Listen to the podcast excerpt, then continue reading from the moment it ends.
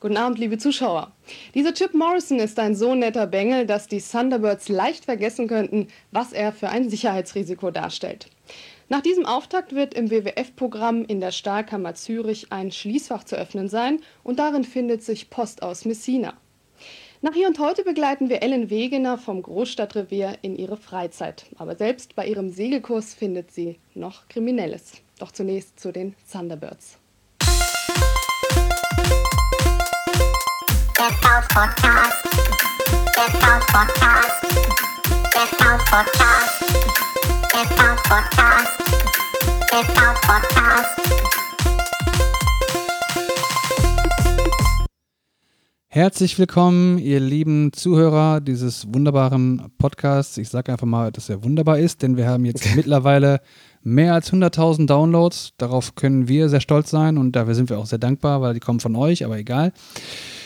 Ich stelle einfach mal vor, wer wir sind. Wir sind äh, drei Freiberufler, die sich entschlossen haben, die .NET-Community zu bereichern mit diversen Floskeln rund um die .NET-Welt. Wer gehört dazu? Da fällt mir direkt ein, der Manuel Wenk, der zu meiner Linken sitzt auf dieser Couch, auf dieser wunderbaren Couch. Auf der rechten Seite von mir ist Manuel, nein, Thomas Krause. Hallo. Manuel müssen wir gleich rausschneiden. Ich bin Oliver Vogel. Äh, bin auch dabei und freue mich, dass wir jetzt direkt Gas geben können. Und eine Sache, die mich heute sehr beschäftigt hat, ist, dass der Sommer ist ja jetzt vorbei, wie wir alle sicherlich merken. Und äh, ich sehe immer weniger Schmetterlinge. Und dann haben wir die Frage gestellt, woran das liegen könnte. Werden die von den ganzen Bienen aufgefressen? Manuel, was sagst du denn dazu? Guten Tag erstmal. Hallöchen. Ich wollte auch mal Hallo sagen. Ja, das hast du jetzt getan. Ja, das habe ich jetzt getan. Was war das jetzt wieder für eine absurde Frage, Oliver? Ja, die Schmetterlinge. Warum gibt es so wenig Schmetterlinge? Es muss doch irgendwelche Gründe geben dafür, oder? Es gibt ja allgemein, glaube ich, immer weniger Insekten, ne? Wegen immer mehr Asphalt und dann wegen den irgendwelchen. Genau, wegen den Windschutzscheiben und vielleicht haben auch irgendwie diese ganzen Pflanzenschutzmittel irgendwie einen kleinen Anteil daran. Aber gegen die Wespen helfen die irgendwie nicht. Ne? Ich war heute Morgen beim, nee Quatsch, gestern war ich beim Bäcker mhm. Und ähm, da gab es Wespen und noch ein bisschen Brot. Oh, schön. Ja. Ich habe das beim Bäcker mal gesagt. Ähm, irgendwie, ja, ich hätte gerne 20 Wespen und dieses Teilchen hier, aber das fanden die überhaupt nicht lustig. Die halt Warum rand, haben die denn gesagt? Die haben ganz pikiert geguckt irgendwie. Ich habe heute ja. noch einen äh, Artikel gelesen, dass ein Bäcker, also die haben wohl das Problem, ähm, das, was du da in der Auslage irgendwie an Wespen siehst, ist wohl nichts im Vergleich zu dem, was die bei dem Müllcontainer irgendwie ähm, oh. hinter dem Bäcker da an oh. Wespen haben. Mhm. Da schmeißen die ja dann irgendwie alles, was die Tafel irgendwie nicht mehr haben möchte, ähm, da rein. Und da sind wohl so viele aggressive Wespen jetzt, dass tatsächlich einige Bäcker jetzt so ein Imkermasken quasi tragen, um da irgendwie nicht angegriffen zu werden. Krass, ne? Wie reagiert ihr denn, wenn so Wespen an euch rumfliegen? Es gibt ja Leute, die dann so hektisch irgendwie anfangen, mit den Armen zu fuchteln und wegrennen und so und wah, wah, wah, schreien zum Beispiel. Also ich persönlich versuche immer ruhig zu bleiben und mit gutem Beispiel voranzugehen. Aber äh, es gelingt mir nicht immer. Ja. Also wenn jetzt da tausend Wespen sind, dann weiß ich genau, mein, ich sollte jetzt besser nichts tun, mich nicht bewegen, ja, vielleicht wegrennen. Aber wenn jetzt eine Wespe ist, die dich da irgendwie immer belästigt und so, dann kann ich auch nicht lange ruhig bleiben. Mhm. Ja. Nicht. Bei mir geht es eigentlich, solange die jetzt nicht direkt irgendwie zwei Zentimeter von meinem Auge irgendwie rumfliegt oder auf mir landet. Ich versuche immer so zu tun, als wären die gar nicht da und reagiere einfach überhaupt nicht darauf. Und das hat letztens mal zur Folge gehabt. Habt ihr schon mal, hab ich schon mal erzählt? Ich weiß nicht. Ich erzähle es, wenn, dann erzähle ich es einfach nochmal. Ist ja egal. Das wäre nicht das erste Mal.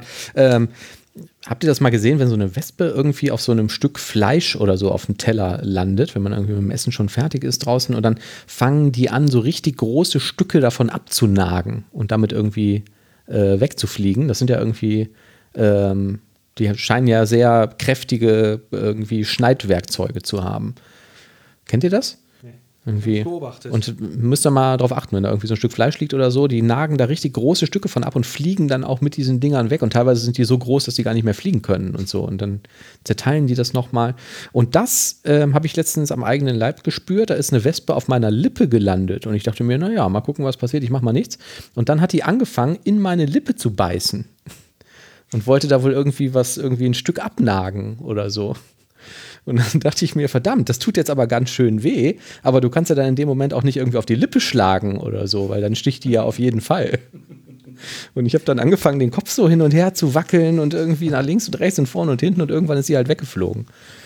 Und ähm, naja, diese Geschichte habe ich jetzt irgendwie schon 50 Mal erzählt, die war im Freundeskreis, deswegen habe ich auch ein Déjà-vu, glaube ich. Aber hier im Podcast habe ich, glaube ich, noch nicht erzählt. Ja, schade, dass das keiner gefilmt hat. Oder hat das einer? Nee, hat keiner gefilmt. Hätte dich wahrscheinlich echt für einen Psychopathen gehalten. Ne? Mit der Wespe auf der Lippe, so den Mund, den, den Kopf rhythmisch zu bewegen. Ach so. Ja, cooler wäre halt gewesen, wenn ich dann überhaupt nicht reagiert hätte. Und ähm, dann wäre die Wespe mit einem Stück meiner Lippe abgehauen. Oder mit der ganzen. Dann hätte man mich auch für einen Psychopathen halten können. Ja. So, der Thomas bekommt neue Fenster eingebaut und ich weiß nicht, ob das der Grund ist, weshalb er jetzt ähm, hier gerade auf und ab läuft. Ja, okay. Ja, dann machen wir einfach mal ohne den Thomas weiter, Oliver, oder? Wo geht er jetzt hin? Zu seinen Fenstern? Ich denke schon, genau, ja. Thomas renoviert oder lässt renovieren und ähm, da lässt er gerade Fenster einbauen. Und das sorgt, glaube ich, für Vergnügen in der gesamten Nachbarschaft.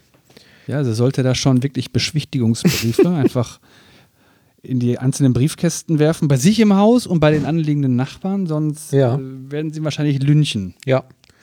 Ja, ich habe jetzt Glasfaser zu Hause über die, ich wohne ja in Ratingen, da gibt es die Stadtwerke Ratingen und die haben eine Tochterfirma, die heißt Commit, also K-O-M-M-I-T. Mhm. Und die verlegen Glasfaser bis ins Haus. Hat ewig lange gedauert, irgendwann funktioniert.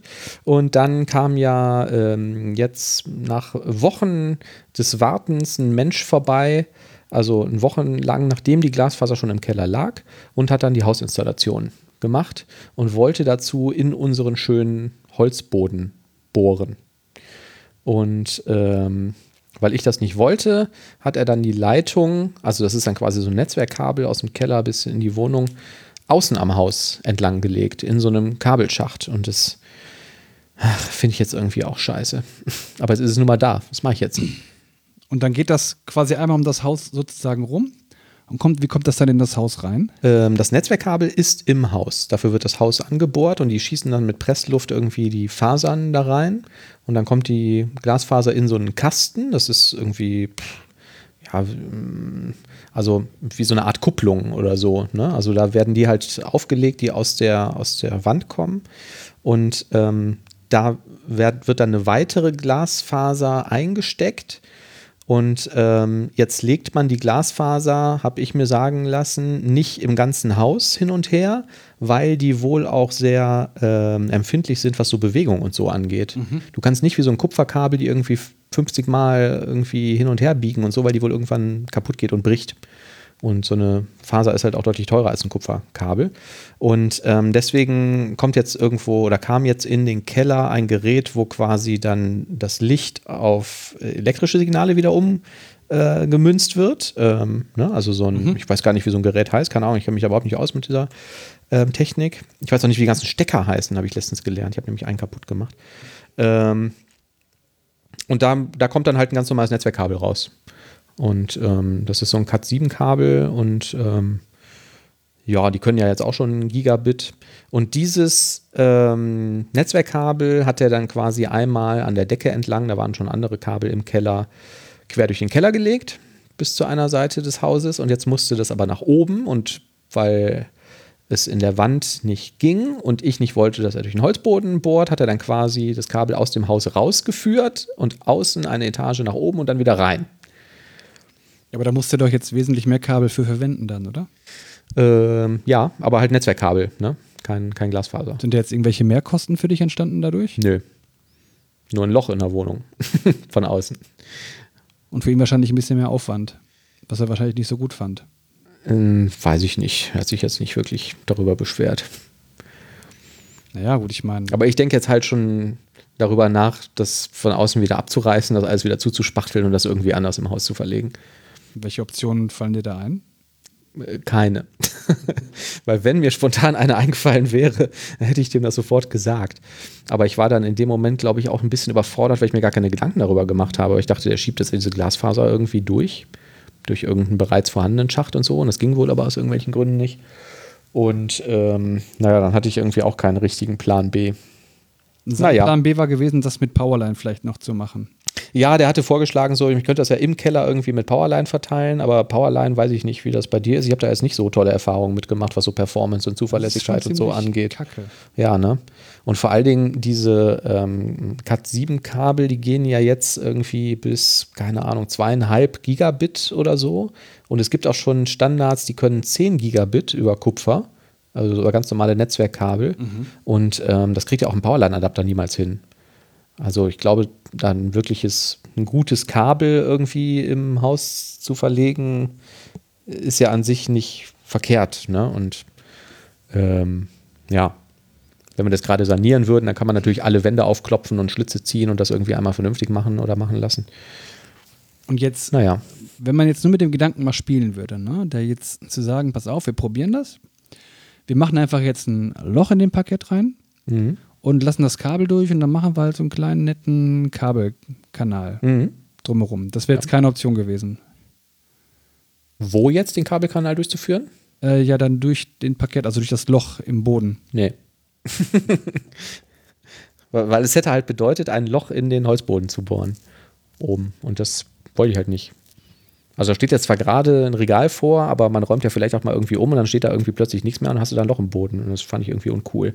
Weil mhm. eigentlich hast du ja so Unterputzdosen und so, du legst ja jetzt auch keine Stromleitung irgendwie durch Löcher in, in Böden, ne? Ist halt irgendwie, ach, naja, ich weiß auch nicht. Wie hätte man das sonst gemacht? Ne? Wenn das jetzt im Rohbau gewesen wäre, hätte es das wahrscheinlich irgendwie durch die Wand gelassen, ne? Im und Rohbau hättest du ja wahrscheinlich, ich weiß nicht, du hast das ja, glaube ich, auch mal gemacht, dann lässt du überall irgendwie Schlitze ziehen und so und machst genau. da direkt vernünftiges Netzwerkkabel und Dosen in die Wand. Ne? Und die führst du vielleicht alle nach unten in den Keller und da hast du dann irgendwie einen Switch oder irgendein Patch-Panel oder keine Ahnung, wie man das heute macht und machst das da wie in einem wie in irgendeinem Serverschrank. Ne? Ja, ich weiß gar nicht mehr, wie das bei mir war. Ne? Da war das ja so, dass mal die Abstellkammer, wo quasi die ganzen Kabel zusammengekommen sind, äh, in so einem Netzwerkschrank ähm, oberhalb, also eine Etage über dem Keller war. Mhm. Und dann kam mir leider zu spät die Idee, pass auf, ähm, ich möchte gerne noch ein Kabel legen lassen unten im Keller von der Wohnung, damit ich da was ich einen Server hinstellen kann oder irgendwie so, damit er nicht in der Wohnung dann die ganze Zeit rattert. Mhm. Und ich glaube, da haben die das auch gemacht. Also da, hatten sie, da war noch kein Parkett da gewesen, das war halt nur im Rohbau. Ähm, da haben die eben halt auch ein Loch gebohrt und das Kabel durchgelassen und dann halt umschlossen mit einem Kabelkanal. Mhm. Ja. Gut, damit habe ich dann halt auch irgendwie gelebt. Ne? Mhm. Ja. Ich weiß jetzt nicht mehr, wie das da, wie das jetzt aussieht, weil ich wohne ja nicht mehr da und habe das vergessen.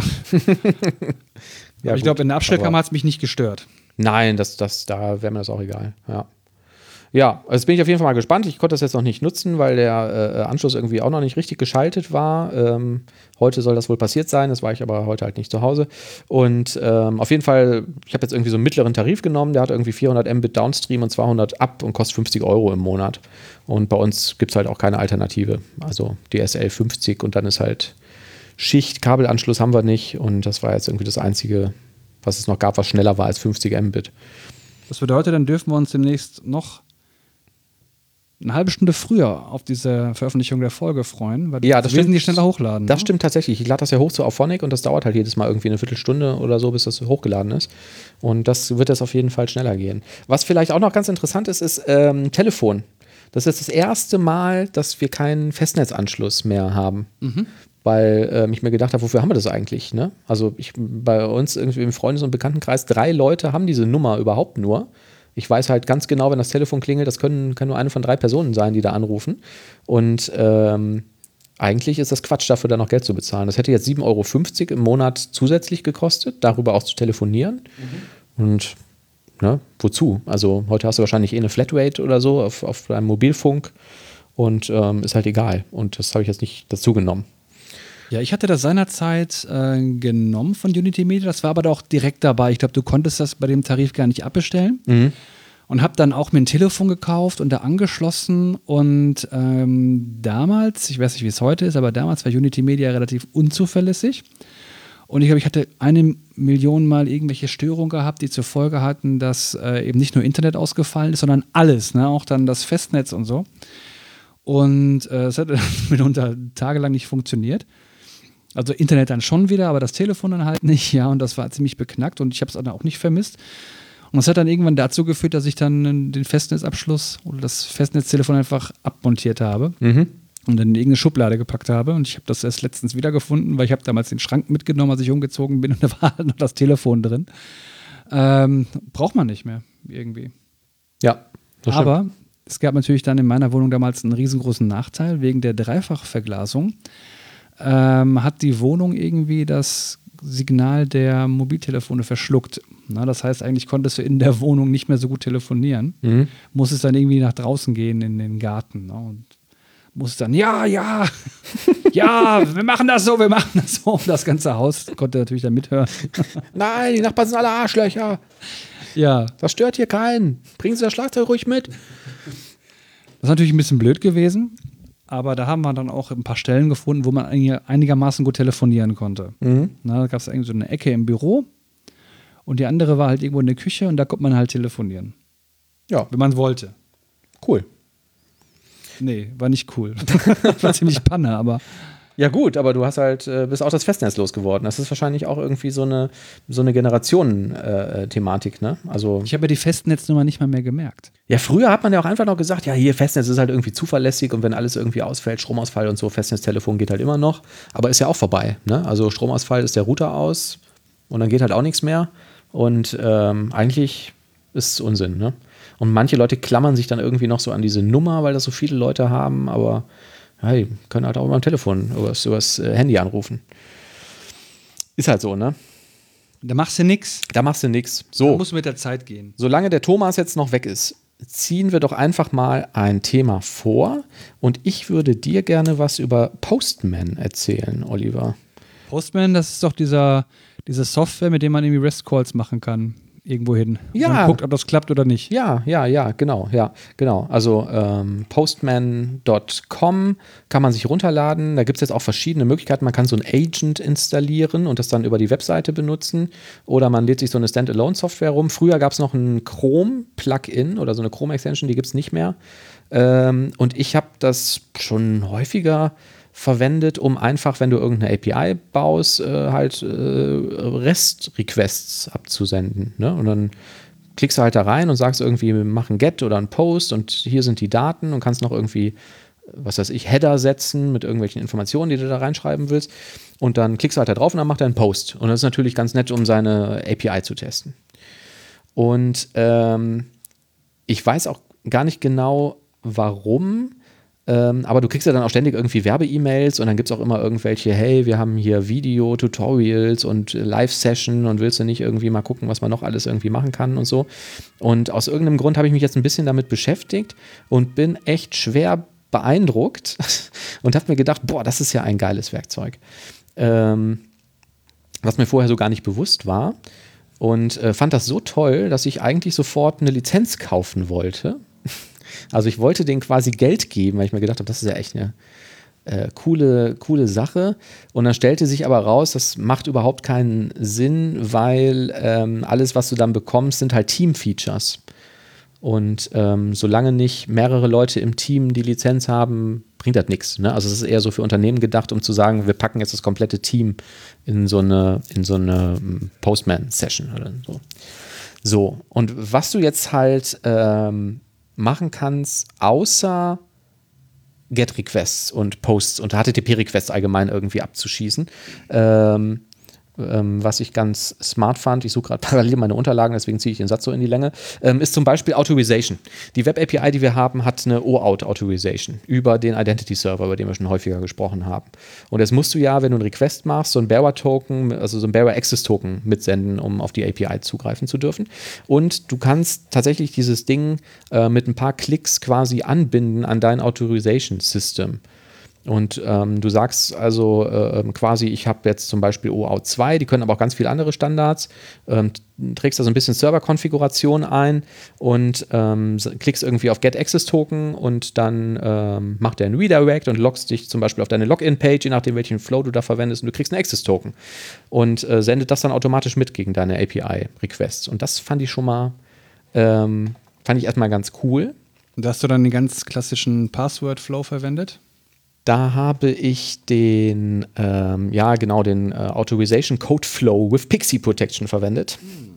Ähm, und ähm, das kann das Ding also alles. Das ähm, fand ich halt, wie gesagt, irgendwie ganz, ganz smart. Und ähm, dann habe ich halt immer mehr so Kleinigkeiten entdeckt. Zum Beispiel kannst du ja, wenn du, also du wählst da quasi in der UI dein Verb aus, also sagst zum Beispiel, ich will get machen, dann trägst du die Adresse ein, http meintollerserver.de ähm, und halt dann die URL und was du machen willst und klickst auf Send und dann feuert er das ab. Und jetzt willst du aber lokal, hast du vielleicht eine andere Adresse als in der Produktion. Dafür kannst du, oben rechts ist ein Button, da stehen Environments drin, kannst du sogenannte Environments anlegen. Und ein Environment bedeutet eigentlich nur, das ist so eine Key-Value-Liste, die du festlegen kannst. Und dann kannst du zum Beispiel einen Key angeben, der heißt Host Address mhm. und trägst dann da einmal ein, für das Environment Development ist dieser Value halt localhost 9000 und für die Production ist das ähm, tolle API.de. Und wenn du das gemacht hast, kannst du mit dieser Mustache-Syntax, also diesen doppelten Curly Braces, ähm, da quasi einen Platzhalter einfügen, in die Adresse zum Beispiel, aber auch in alle anderen Stellen, in Header oder wo auch immer. Und dann zieht er das aus der ausgewählten Environment. Ja, das ist schon ziemlich cool. Spricht, genau, ja. Also du machst halt dann dein Get gegen das Local und klickst auf ein anderes Environment, klickst wieder auf Send und dann macht er das halt gegen die andere Umgebung. Kannst du da auch eigene Variablen festlegen? Ja. Also andere, die du dann wiederverwenden kannst zwischen den Calls? Ja, das ist ja im Prinzip eine Variable, ne, die du da äh, konfigurierst. Und du kannst bei jedem Request, die haben unten so einen Tab, da steht Tests drauf und es gibt auch noch ein Pre-Request-Skript. Äh, und das ist im Prinzip ein kleines Feld, wo du JavaScript einfügen kannst. Und ähm, die API ist auch ganz gut dokumentiert und da kannst du quasi sagen, leg mir eine Variable mit diesem Namen und diesem Value an. Beispiel, ähm, du brauchst irgendwie Testdaten. Dann könntest du sagen, ich lege hier so ein Pre-Request-Skript an und hole mir über irgendeine JavaScript-Library random Name und First-Name-Daten, schreibst die in eine Variable und dann kannst du halt in deinem Post-Body wieder mit dieser Double-Curly-Syntax sagen, füg mir hier einen zufälligen First-Name und Last-Name ein oder so. Ähm, genauso kannst du da auch Assertions treffen. Das finde ich auch sehr schön. Du kannst halt einfach sagen, zu diesem Request ähm, schreibe ich hier, da gibt es auch immer so Snippets, dass man sich das nicht alles selber erarbeiten muss. Äh, zu diesem Request schreibe ich noch einen Test und ich erwarte einfach, wenn ich hier auf Send drücke, dass dann HTTP 201 zurückkommt. Dann drückst du da drauf und dann wird da so ein kleines Lämpchen grün, wenn das erfüllt ist, oder es wird halt rot, wenn das nicht erfüllt ist. Das macht dann Sinn, wenn du so einen ganzen Satz von Requests speicherst in so einer sogenannten Collection und dann haben die einen Test-Runner. Und du kannst sagen, jetzt führen wir mal alle Tests aus, die ich da gespeichert habe, gegen diese Environment und er zeigt dir dann halt wie bei einem Unit-Test an, grün, grün, grün, grün, grün, rot, rot, rot, rot. Mhm. Ähm, und das kannst du in dein CI-System integrieren. Ähm, die haben ein ähm, Tool, ich glaube, das heißt Newman, aber ich bin mir nicht ganz sicher, steht in der Doku. Ähm, da gibt es auch ein Docker-Image für, was auch ganz, ganz smart ist. Also du würdest dann quasi, wenn du es mit Docker machen willst, kannst du halt sagen, Docker äh, One Newman mit einem Parameter, der auf deine Collection verweist, also dein, dein Testset. Und dann führt er das Zeug halt aus gegen deine API und sagt dir dann am Ende irgendwie 50 Tests in Ordnung, 10 sind fehlgeschlagen. Also quasi externen Integrationstests mhm. über Webrequests, die du da ausführst. Fand ich auch ganz cool. Ähm, und äh, mein neues Lieblingsfeature, diese Requests habe ich früher halt einfach da eingetragen. Ne? Also wie gesagt, du klickst auf Post, trägst irgendwas ein, setzt irgendwie ein paar Header, drückst auf Send. Jetzt kommt jemand vom Frontend-Team zu dir und sagt immer, wenn ich hier drauf klicke, dann gibt es ein Problem, kriege ich einen Fehler von der API oder so. Da gehst du dann hin und klickst im Browser auf F12 und siehst ja dann zum Beispiel im Chrome diesen Network-Tab Und wenn du jetzt, was weiß ich, eine Angular-Anwendung hast oder so, ähm, siehst du ja zum Beispiel die Posts HTTP-Requests, die das Ding ausführt, auch in diesem Network-Tab. Und du siehst ja dann auch den Call, der fehlgeschlagen ist. Da machst du einen Rechtsklick drauf und sagst, kopiere mir diesen Request als Curl zum Beispiel. Ne? Das ist diese Kommandozeilen ähm, äh, Web-Geschichte äh, oder HTTP-Request-Geschichte. Äh, und das kann der Postman wiederum importieren. Oben ist so ein Import-Button, da drückst du Steuerung V. Mhm mit dem Ding, was du in der Zwischenablage hast. Und dann hast du genau diesen Request, den die Webanwendung ähm, ausgeführt hat und kannst ihn einfach nochmal machen und gucken, ob das bei dir auch fehlschlägt. Und da halt direkt wieder einen Test dafür schreiben. Das fand ich sehr smart.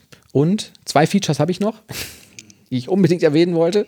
Ähm, das ähm, eine ist ein API-Designer. Also du sagst, ich möchte eine neue API designen oder du importierst dir eine Open API Specification, ähm, hast dann dieses typische YAML-Dokument, kannst darin rumeditieren und so und drückst dann auf den Knopf, wo du sagst, ähm, ich möchte einen Mock-Server haben für diese API, die ich angelegt habe. Und der schiebt das dann online auf irgendeine so Postman-URL ähm, und ähm, wie der Name halt schon sagt, erzeugt dir einen Mock-Server für die API, die du da spezifiziert hast. Die Daten kannst du angeben, was er dann zurückliefern soll, wenn jetzt irgendwie da, was weiß ich, dein Get ausgeführt wird oder so. Ähm, und so hast du halt sofort, nachdem du dieses Back geschrieben hast und vielleicht irgendwas geändert hast oder so zu deinem Produktivsystem, einen lauffähigen Mock-Server, den du verwenden kannst. Das fand ich ganz cool. Und letztes Feature, ähm, Fiddler. Kennen wir ja, ne? Startest den irgendwie, lässt den mitlaufen, siehst die ganzen Traces. Ähm, das kann dieses Ding auch und du kannst den als Proxy verwenden. Also du sagst quasi, ähm, starte den als Proxy unter der und der Adresse für diesen Dienst. Und jetzt gehst du auf dein Android oder iOS-Gerät oder so und trägst da halt ein, dass du diesen Proxy verwenden willst. Ähm, fummelst in deiner Webanwendung rum und siehst jeden Webrequest, den du gemacht hast. Er schneidet den mit und du kannst den dann irgendwie kannst du Replay machen oder das speichern das oder was auch immer. Ja, finde ich auch. Also ganz tolles ähm, Werkzeug, hat mich total überrascht, ähm, was da alles noch irgendwie drinsteckt, was ich vorher noch nie gesehen habe. So, ich bin jetzt wieder da. Schön, ähm, Thomas. Kannst du mal von vorne anfangen? du kannst ja zurückspulen, wenn die Folge veröffentlicht ist. Das kann sich ja nur um Monate handeln. Dauert auch wieder ewig. ja, das stimmt. Also vieles von dem, was du jetzt erzählt hast, ich glaube, das kannst du sogar in Rider direkt machen. Mhm. Ja. Also jetzt bis jetzt auf dieses ähm, Parsing und Umformulieren der, der ähm, Requests mhm. äh, zu anderen ja, Beschreibungssprachen ähm, und auch diese Proxy-Funktionalität. Ja.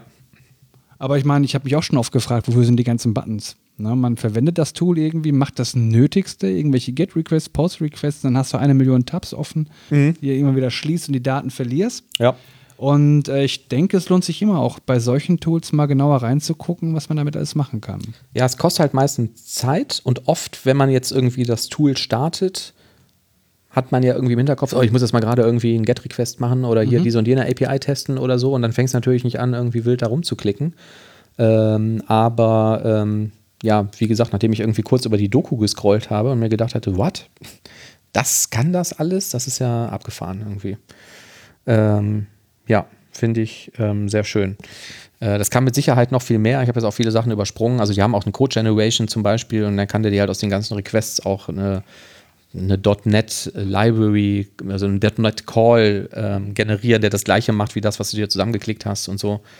Ähm, ich fände jetzt ganz schön, wenn wir das irgendwie bei uns im Projekt noch ein bisschen in die Zusammenarbeit integrieren könnten. Also, dass man wirklich sagt, so, was weiß ich, das Backend-Team trifft sich mit dem Frontend-Team und die schreiben jetzt da in dieser, ähm, in dieser Open API Specification mit YAML, wie die Schnittstelle aussehen soll. Du klickst auf, mach mir einen Mock-Server. Die können sofort mit dem Frontend darauf aufsetzen und man kann dann halt irgendwie in Ruhe das Backend ähm, implementieren und mhm. bereitstellen und am Ende einfach austauschen. Finde ich auch irgendwie eine schöne Vorgehensweise. Aber ganz so weit sind wir noch nicht. Leider. Was mit den Fenstern, Thomas? Gab es Ärger? Nö, also die sehen für mich auch ähm, einigermaßen gleich aus wie die anderen Fenster. Mhm. Also das Problem ist, es ist quasi ein geht um eine Eigentumswohnung und ist halt ein großes Gebäude. Und das ist natürlich dann nicht cool, wenn dann plötzlich die eigenen Fenster grün sind statt weiß. Ähm, aber soweit ich das beurteilen kann, sind die auch weiß. Cool. Und auch ungefähr gleich groß. ich hoffe mal, es gibt dann keinen Ärger auf der Eigentümerversammlung. Wie viele Schichten haben denn diese Fenster? Da gibt es ja heute welche, wo irgendwie fünf Scheiben drin sind und so, ne? Ja, keine Ahnung. Aber das sind, glaube ich, jetzt nur drei Scheiben. Ja. Okay. Ich glaube, wir haben also nur zwei. Die meinen irgendwie, ähm, haben ein bisschen böse angeguckt. Ich hätte so ziemlich die schwersten Fenster ausgesucht, die man irgendwie nehmen kann. Ja.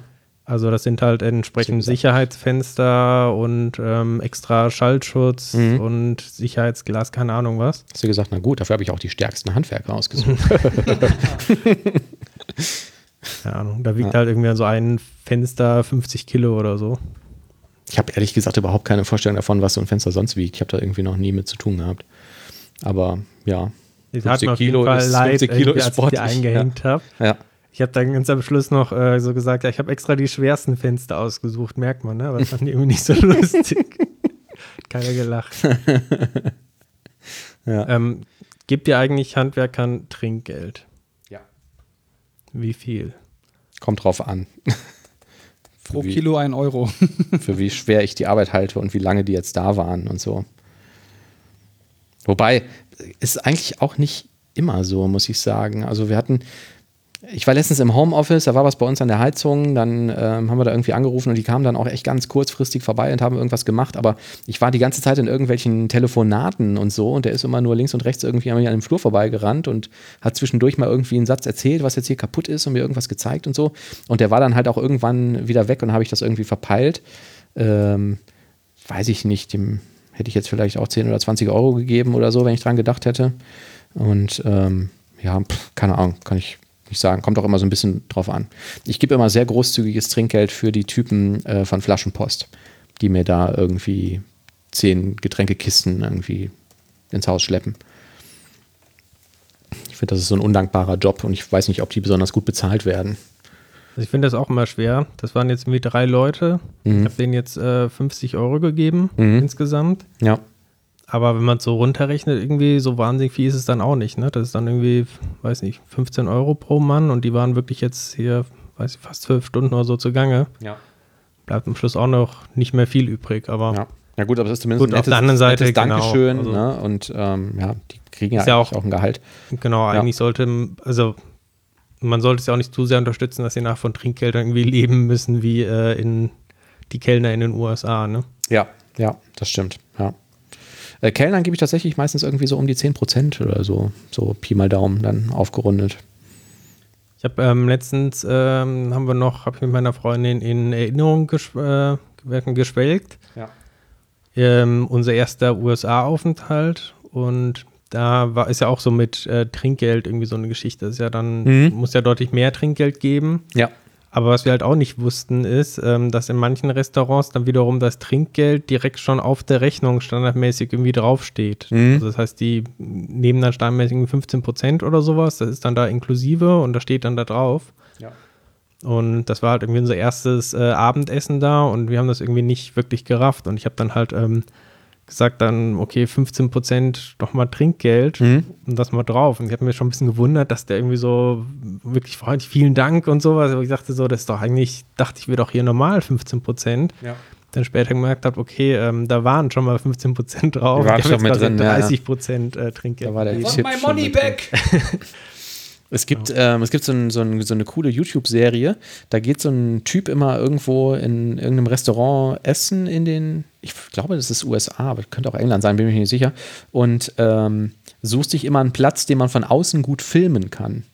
Und ähm, dann bestellt er quasi immer die Rechnung und wenn er die bekommt, bezahlt er die Rechnung und legt immer noch 100 Dollar obendrauf, so als Tipp quasi. Verlässt dann das Restaurant und filmt von außen, wie die Leute reagieren, wenn die das Trinkgeld sehen.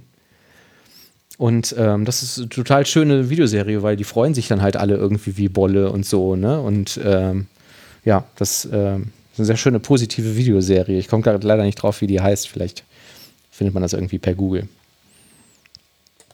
Ich weiß nicht, ich frage mich immer, woher er jetzt irgendwie das ganze Geld hat. So, wenn du jetzt irgendwie das 20 Mal machst, dann bist du irgendwie 2000 Dollar los. Kriegt man das mit YouTube-Klicks wieder rein? Keine Ahnung. Ich weiß auch nicht, ob der jetzt Millionen Plays hatte oder so. Who knows? Es gibt auch diesen einen äh, YouTuber, der quasi auch ähm, Millionen Views bekommt, indem man die ganze Zeit nur Geld verschenkt, größere Mengen und immer auf besonders kreative Art oder sowas. Ja. Ähm, relativ bekannt auch. Und der hat aber, also er verschenkt manchmal da irgendwie Millionen, also auch wahrscheinlich durch irgendwelche ähm, Sponsoren oder sowas noch zusätzlich, aber mhm. ich glaube, von YouTube ist da auch einiges. Mhm. Ja. Nicht schlecht. Also die machen dann auch, ähm, hat irgendwie so ein paar Freunde und dann machen die manchmal so Challenges irgendwie, ne? Also wer kann am längsten irgendwie an so einer Stange irgendwie hängen oder so oder mhm. ähm, und das Ganze dann halt für eine Million Euro oder so oder für 100.000 Euro. Ja. Und manchmal haben dann auch irgendwelche Leute, irgendwelche Leute aus dem Publikum quasi äh, oder Viewer ähm, laden die auch ein. Die können dann auch da mitspielen und gewinnen. Mhm. Und das ist halt interessant anzusehen. Ne? Also ja. wie lange ähm, folterst du dich quasi da selber irgendwie um für eine Million Euro? Ja. Schon krass. Ähm, völlig anderes Thema. Bei .NET 5 gibt es einen neuen Datentypen. Woher weißt du das? Äh, das habe ich in den äh, Sendungsnotizen gelesen. Hm. Und der heißt Half. Gesundheit, Oliver. Musste ja jetzt vor Erstaunen, musste ich ja jetzt mal richtig niesen. Half-Type. Was ist das ich denn? Ich hatte jetzt schon befürchtet, dass die ganzen .NET 5 Themen, die wir wieder hier haben, ähm, dass ihr die jetzt ohne mich gemacht habt. Aber nee, damit haben wir auf dich gewartet. Wir haben die ganze Zeit über Postman ihr habt gesprochen. Drauf gewartet. Ja. Ähm, ihr habt so gewollt. Genau. Es gibt einen neuen Datentyp, der nennt sich Half. Und alle so, yeah! Was hat es damit auf sich? Ähm, es gibt in .NET ja schon quasi immer die ähm, Datentypen Float und Double mhm. für Gleitkommazahlen. Und wenn man sich anguckt, ähm, im Binär sind die, ist der Double doppelt so lang wie der Float. Und zwar äh, hat der Float 32 Bit und ein Double hat 64 Bit. Mhm. Je nachdem entsprechend wie bei den ähm, Integern, umso mehr Bit, umso größere Zahlen kannst du ausdrücken, aber bei den ähm, Fließkommazahlen kannst du auch eine genauere Präzision halt ausdrücken. Also die Stellen quasi nach dem Komma werden entsprechend länger. Ja. Ja, ja. klingt so nach einer äh, Zwischenfrage oder so. Äh, nee, ich, ich, ich, überlege gerade, wie die auf diesen Namen äh, ähm, äh, Half gekommen sind. Du bist ein bisschen ungeduldig. Ja, ich bin ein bisschen Manuel. ungeduldig. Ja, aber ich wollte da ja. nicht, nicht dazwischen grätschen. Also Half kommt daher, weil er halb so viel Präzision hat wie ein Float. Präzision. Also, also halb so viele Bits, sagen wir erstmal. Okay. Er hat nur 16 Bits. Ach so, okay, ein Float ist 32. Das heißt, die Double Reihenfolge ist, ich habe das Half mit 16-Bit, ja. dann habe ich das Float, was auch in vielen Sprachen Single heißt, ja. mit äh, 32-Bit. Und dann habe ich ein, und ein Double Half. mit 64-Bit. Ja, genau. Genau. Ähm, es gibt so eine Spezifikation von der ähm, Internet Engineering, wie heißen sie? IEEE. E e. Ach so, nicht IETF, sondern ähm, ja, genau. Ähm, keine Ahnung. 154, ja. da sind halt so diese verschiedenen Fließzahlen, ähm, Datentypen definiert, die eigentlich in fast allen Programmiersprachen so zum Einsatz kommen. Ähm, intern, also die beschreiben quasi den internen Aufbau auch von äh, den, den, Bits quasi. Ja. Das ist in der Regel so aufgeteilt, ähm, du hast einen, ähm, speicherst einen Exponenten und einen Zahlenanteil separat. Mhm.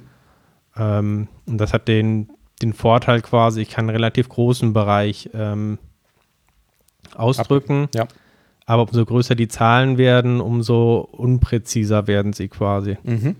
Das heißt, ähm, ich glaube, wenn mich nicht alles täuscht, äh, zwischen die Hälfte der Fließkommazahlen, die man ausdrücken kann, liegen zwischen 0 und 1. Und die andere Hälfte liegt zwischen 1 und dem äh, der oberen Grenze. Okay. Genau, also ich glaube, wo ich stehen geblieben war, bevor wir die mit dem Essen unterbrochen worden sind, ähm, war der Aufbau. Also wir haben 16 Bits irgendwie und ähm, es ist quasi ein Teil Exponent, ein Teil ähm, ja, die signifikanten Bits. Und dadurch kannst du halt ähm, unterschiedliche Genauigkeiten ausdrücken. Je kleiner die Zahlen sind, desto genauer sind sie und mit der Größe werden sie halt entsprechend ungenauer. Mhm. Genau.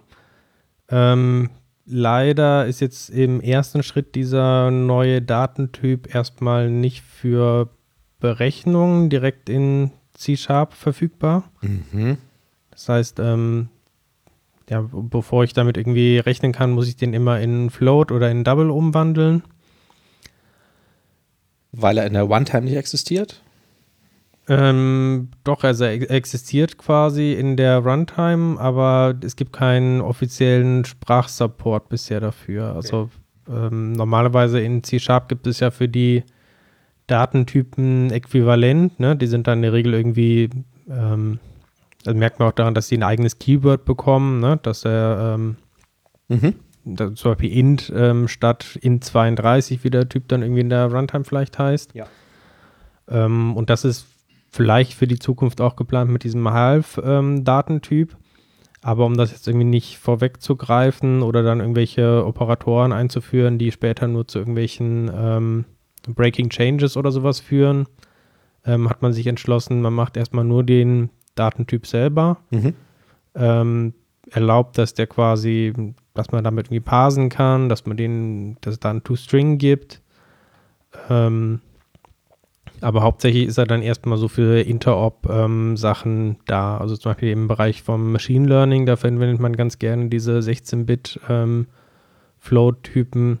weil man da einfach mit sehr, sehr vielen Zahlen rechnen muss. Das ist einfach dann Speichersache. Ne? Also wenn ich da ähm, Millionen oder Milliarden ähm, quasi von diesen Zahlen in einem Area habe, dann macht es halt schon einen Unterschied, ob das dann 16-Bit sind oder äh, 32-Bit. Absolut. Genau. Dafür steht er erstmal zur Verfügung und wie gesagt, in der Zukunft vielleicht dann auch noch mehr. Mhm. Aber ich sag mal, der dürfte ja eher hauptsächlich auch dann für diese Zielgruppe interessant sein, die halt mit ähm, solchen Sachen wie ähm, GPU oder äh, Machine Learning quasi zu tun haben. Mhm. Als normaler Entwickler ist man mit den Standarddatentypen wahrscheinlich besser bedient, zumal die auch ähm, schneller sind, weil solange es noch kein ähm, Hardware-Support dann direkt irgendwie integriert ist. Mhm. Genau. Ja. Und wenn ich den dann ähm, falsch verwende, bekomme ich eine tolle Warning. Ja, schöne Überleitung zum nächsten Thema. Danke sehr. Ich bin ja Freund von Warnings. Freund insofern, als dass ich immer versuche, Zero Warnings zu haben. Genau, das ist auch ja nicht wahnsinnig kompliziert und mhm. ich sag mal, über den normalen Compiler Warnings hinaus hat sich ja in den letzten Jahren auch noch ähm, diese, ähm, wie heißen sie jetzt noch, Code Analyzers, Code Analyzers. Ähm, mhm. eingebürgert, die auch mit vielen Frameworks mitkommen und mhm. noch zusätzliche Patterns irgendwie aufdecken, die halt nicht ähm, gewünscht sind oder mhm. äh, möglicherweise fehlerhaft. Ja. Jetzt geht Microsoft aber hin und sagt, okay, die bauen doch wieder einige dieser Sachen direkt in den Compiler rein von Best Practices. Damit waren die in der Vergangenheit recht vorsichtig, weil die halt nicht, ähm, ja, viele arbeiten halt genauso wie du, dass irgendwie Warnings as Errors und die wollten jetzt nicht ähm, mit einer neuen Compiler-Version dann Breaking Changes einführen mhm. und waren deshalb da sehr vorsichtig. Jetzt sagen sie, okay, wir machen das, aber du kannst in Zukunft einstellen, was du für einen Level bei den Warnings ähm, haben möchtest. Also du kannst quasi eine Stufe zurückgehen mhm. und sagen, ich möchte jetzt nur Warnings, die jetzt ähm, vor C-Sharp 8 oder 9 oder sowas auch Warnings waren. Ach ja. Mhm.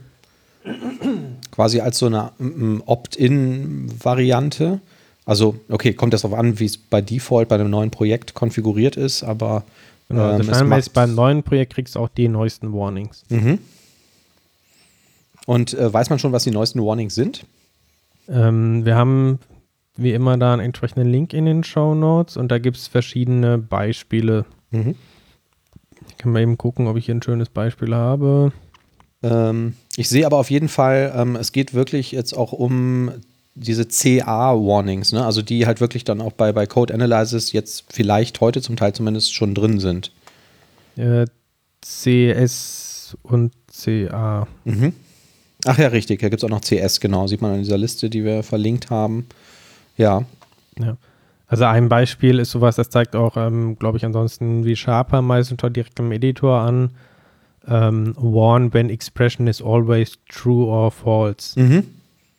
Also ich vergleiche zum Beispiel einen Datetime mit Null und das ist immer false, weil ein normaler Datetime, wenn er nicht nullable ist, dann kann er eben auch nicht null sein. Ja.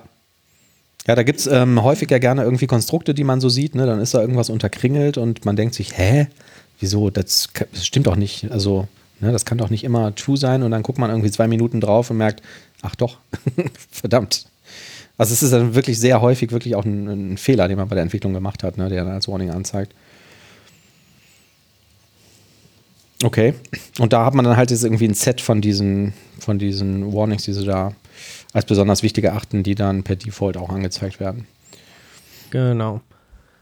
Ohne dass ich ähm, Code Analysis installieren muss, wahrscheinlich, oder irgendwie dem, dem Projekt explizit hinzufügen muss. Ja. Mhm. Ich glaube tatsächlich, manchmal kommen die eh schon mit. Zum Beispiel, wenn man ASP.NET Core oder sowas nutzt, dann kommen die auch mit ihren eigenen Analyzers, ohne dass ich die jetzt extra installieren muss. Ja. War jetzt mein Eindruck. Aber so wird es halt noch einfacher. Mhm.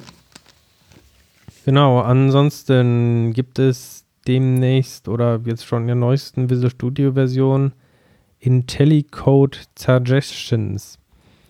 Ähm, Microsoft baut ja immer mehr so Intelligenz irgendwie in ihre äh, IntelliSense und sonstige Geschichten ein. Wir hatten ja vor einigen, ja schon Monaten muss es sein, schon darüber berichtet, ähm, dass die automatisch vorschlagen, bei der, bei der Autovervollständigung dann irgendwie häufig genutzte Member dann irgendwie besonders weit oben sind. Ja. Und teilweise auch basierend dann auf dem, was du jetzt irgendwie häufig nutzt. Ne? Also so ein, mhm. ein bisschen mehr Intelligenz rein. Ja. Und IntelliCode Suggestions sind auch wieder so ein Schritt, wo Microsoft das alles intelligenter machen möchte. Und zwar automatisch ähm, bestimmte Refactorings quasi erkennen und die an anderer Stelle im Code quasi genauso wieder umsetzbar machen. Ist jetzt alles so ein bisschen schwammig und man muss auch sagen, der Blogpost, den wir da verlinken, der gibt auch nicht so wahnsinnig viel her. Also der beschreibt das nur so ein bisschen allgemein und sagt, das ist so ein bisschen wie, wie in Excel. Da gibt es auch so ein intelligentes Ausfüllen irgendwie, ne? Was ja. auch nur so mäßig immer das macht, was man möchte. Ja, also wenn ich jetzt meine Fantasie spielen lasse, ähm, ich habe das jetzt so verstanden, dass du zum Beispiel irgendeinen Codeblock hast, den du ähm, keine Ahnung, in, in, zwei Methoden sind irgendwie dieselben paar Zeilen Code und dann machst du ein Refactoring, sagst, extrahiere mir das in eine, in eine Methode und er würde dann vielleicht sagen, hey, ähm, da habe ich jetzt aber noch fünf andere Stellen in dem, in dem Projekt gefunden, wo das auch Sinn machen würde. Vielleicht genau, so ein sowas. bisschen ähnlich ähm, ist das. Also es gibt mhm. in dem Link zumindest ein Video, da kann man ein Beispiel sehen. Mhm. Ähm, und zwar wie ähm, beim bestimmten Code auf Erweiterungsmethoden umgestellt wurde. Mhm. Und dann werden entsprechend die ganzen Aufrufe wurden dann so umgestellt in die entsprechende Extension-Method-Syntax. Mhm. Also quasi das Objekt einfach nach vorne gestellt. Und nachdem er es irgendwie einmal von Hand gemacht hat, konnte er dann entsprechend bei dem nächsten vorkommen, wenn er draufgeklickt hat, ähm, gab es dann entsprechend einen Quick-Tipp und sagen irgendwie, ähm, ja, mach jetzt das gleiche hier quasi und der hat das dann entsprechend umgesetzt. Ja, ja. Also cool eigentlich, ne? Dass jetzt auch irgendwie, irgendwie mehr so, so KI-Elemente irgendwie ihren Weg genau. da äh, in die IDE finden. Cool ist es auf jeden Fall. Ähm, die Sorge, die ich da habe, ist, ähm, dass es vielleicht nicht immer so ganz sichtbar ist. Ne? Also es gibt ja immer mhm. so eins dieser Features, die muss man dann extra auch suchen vielleicht oder darauf achten und wahrscheinlich ist man dann oft schneller irgendwie das dann doch eben selber zu machen. Ne?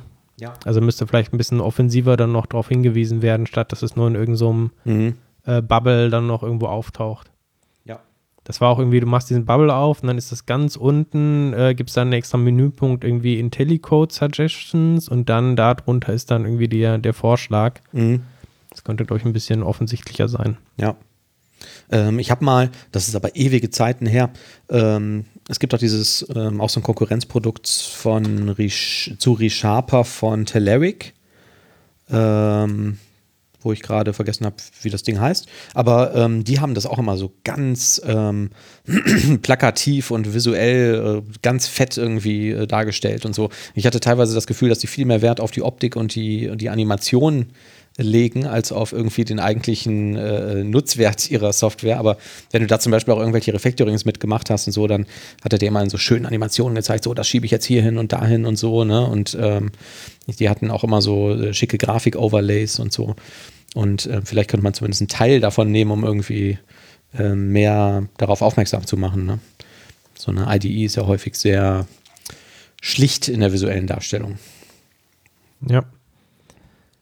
Ansonsten mache ich mal weiter. Ich bin irgendwie auch vom, vom Essen ein bisschen heiser oder so geworden. ja, wir sind alle, ähm, glaube ich, irgendwie ein bisschen. Auch relativ scharf, das Essen. Ja. ja. Manchmal ein bisschen im Schnelldurchlauf. Ähm, Her damit. Weil ich auch nicht genau weiß, ob es wirklich so viele Leute interessiert. Aber Microsoft hat wieder versucht, quasi die Größe von ähm, .NET-Programmen etwas zu reduzieren oder eine Möglichkeit zu bringen. Es gab ja schon in .NET ähm, 3.0 ähm, die Möglichkeit von Assembly Trimming, ähm, sodass der, ich weiß nicht, ob es der Compiler war oder Linker oder was auch immer, ähm, auf jeden Fall automatisch Assemblies rausgeschmissen hat, ähm, die halt nicht benutzt wurden im Programm. Mhm.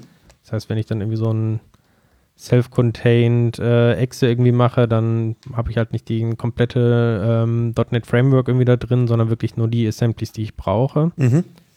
Und mit .NET 5 soll es jetzt noch intelligenter werden, so dass er auch äh, Typen innerhalb von Assemblies entfernen kann, die nicht benutzt werden. Hm, okay.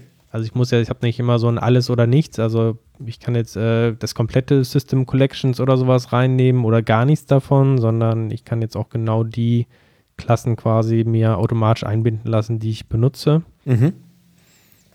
Und das bringt natürlich einiges. Also gibt hier ein Beispiel von der Hello World, äh, Hello World App, die braucht quasi ohne also nur mit diesem Assembly-Trimming äh, immer noch 10 Megabyte, mhm. wenn ich mhm. das kompiliere, was schon ziemlich viel ist. Ja. Und jetzt ähm, mit dem neuen Trimming dann nur noch 2 Megabyte. Mhm. Also deutlich reduziert ist natürlich immer noch ziemlich viel für ein äh, Hello World, aber da merkt man schon einen Unterschied. Ja. Das bedeutet natürlich auch gleichzeitig neue Schwierigkeiten, weil ähm, der Compiler muss ja wissen quasi, welchen Code ich benutze oder welche Typen ich benutze. Und das mhm. ist zwar im normalen statischen Code relativ einfach zu machen, genau. aber wenn ich Reflection oder sowas benutze, dann ja. kann ich ja im Prinzip beliebige Typen aufrufen, benutzen, ohne dass mhm. es irgendwie der, der Compiler weiß. Ja, oder äh, Assemblies irgendwie extern dynamisch hinzulädst, ne? aber irgendwie Plugin-Mechanismen oder so. Genau. Ja. Und haben die das gelöst? Ja, lösbar ist es nicht wirklich, ähm, aber sie versuchen halt durch entsprechende, ähm, durch entsprechende Annotations, Attribute, die du halt setzen kannst, ähm, dass du dem Compiler klar mhm. machen kannst, ähm, was du ja. benutzt, auch wenn es jetzt nicht so offensichtlich ist. Dieser Mechanismus klingt für mich so ein bisschen so, ähm, in der JavaScript-Welt gibt es ja so eine Technik, die sich Tree-Shaking nennt, ne? was, was bei denen ja ähm, irgendwie bedeutet, du hast jetzt irgendeine, ähm, irgendeine JavaScript-Datei und da sind jetzt meinetwegen zwei Functions drin, die exportiert werden. Die eine berechnet irgendwie ein, ein, ein Cube und die andere ein Square oder so und ich rufe aber aus meiner Anwendung heraus, referenziere ich diese JavaScript-Datei und rufe aber nur die Square-Funktion auf und er würde dann halt im Namen von diesem Tree-Shaking diese Cube-Funktion einfach ähm, ja, wegschmeißen quasi ne? oder entfernen aus dem ähm, gebundelten Ergebnis. Also so stelle ich mir das jetzt irgendwie vor bei den Assemblies. Ne? Weil genau, du halt sieht, dass ja. du einfach keinen Call darauf hast. Aber das ist natürlich auch einigermaßen beeindruckend, finde ich, dass die das auf der Assembly-Ebene machen.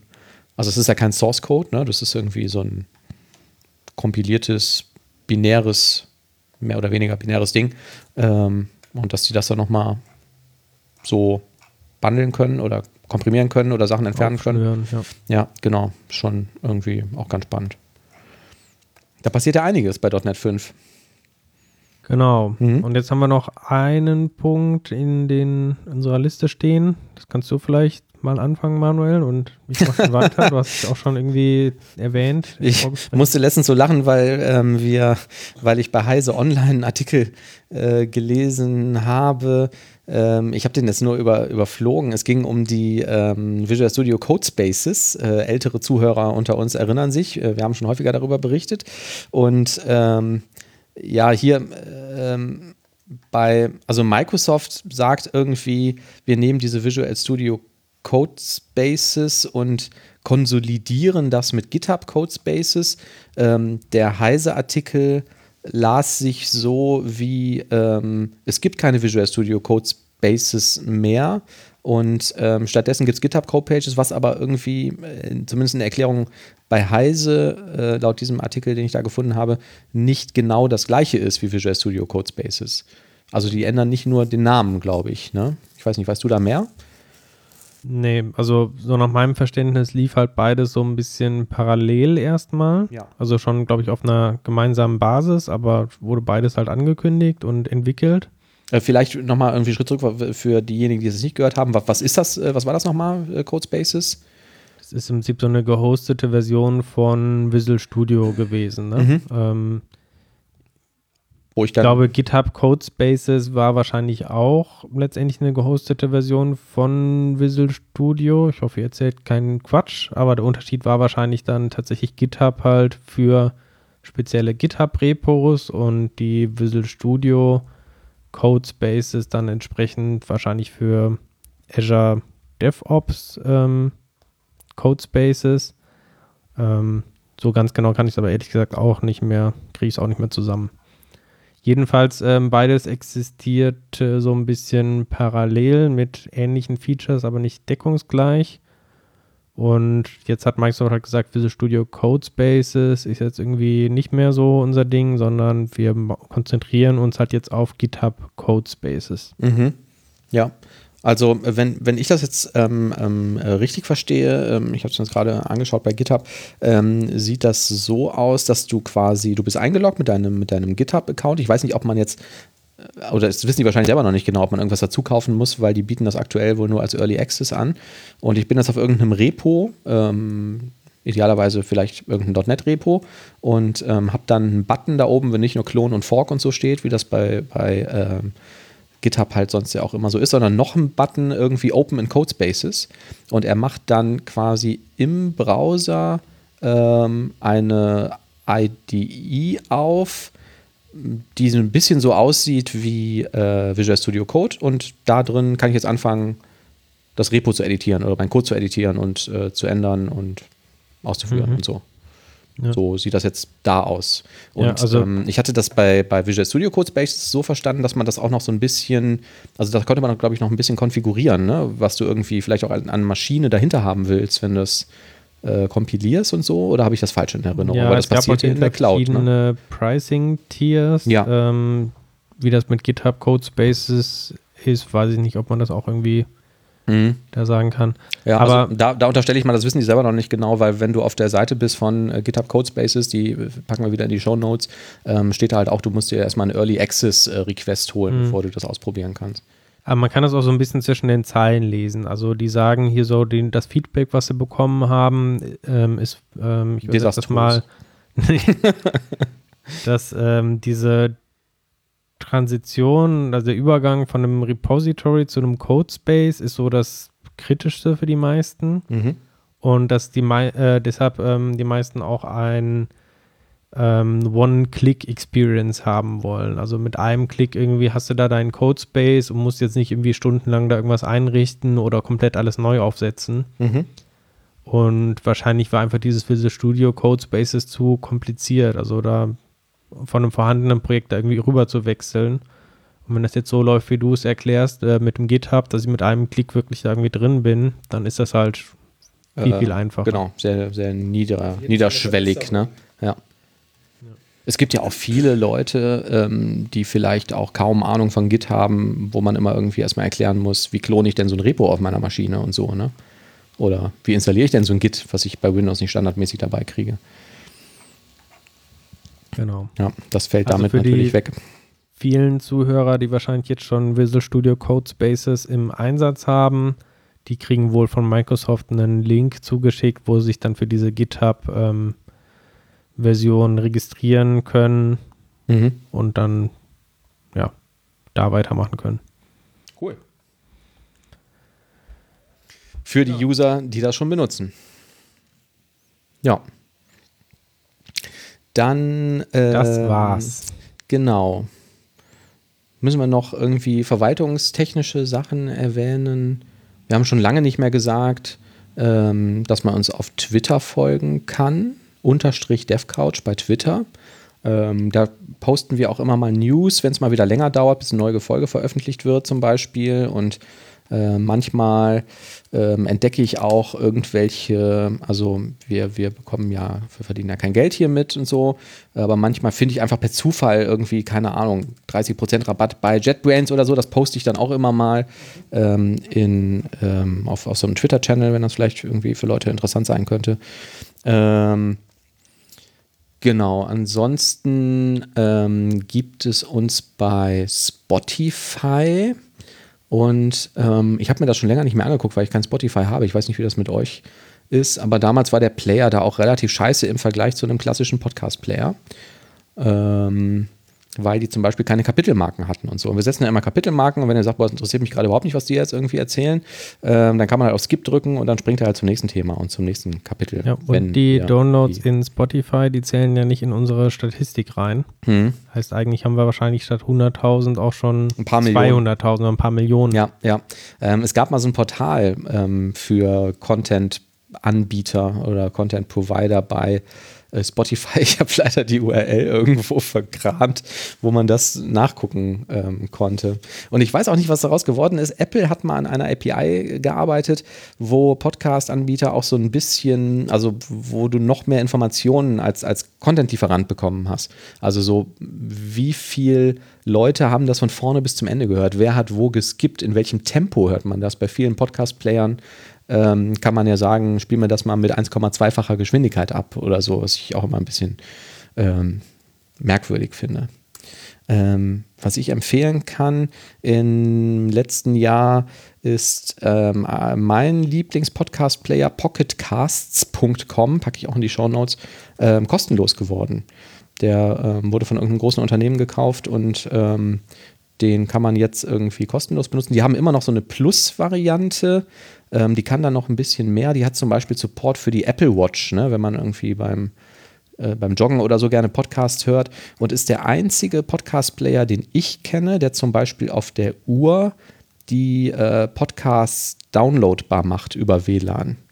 Also man möchte, was weiß ich, eine Stunde Fahrrad fahren, startet man Pocketcast auf der Uhr und sagt, lad mir die neueste Folge DevCouch runter, wartet zwei Minuten, hat die auf der Uhr.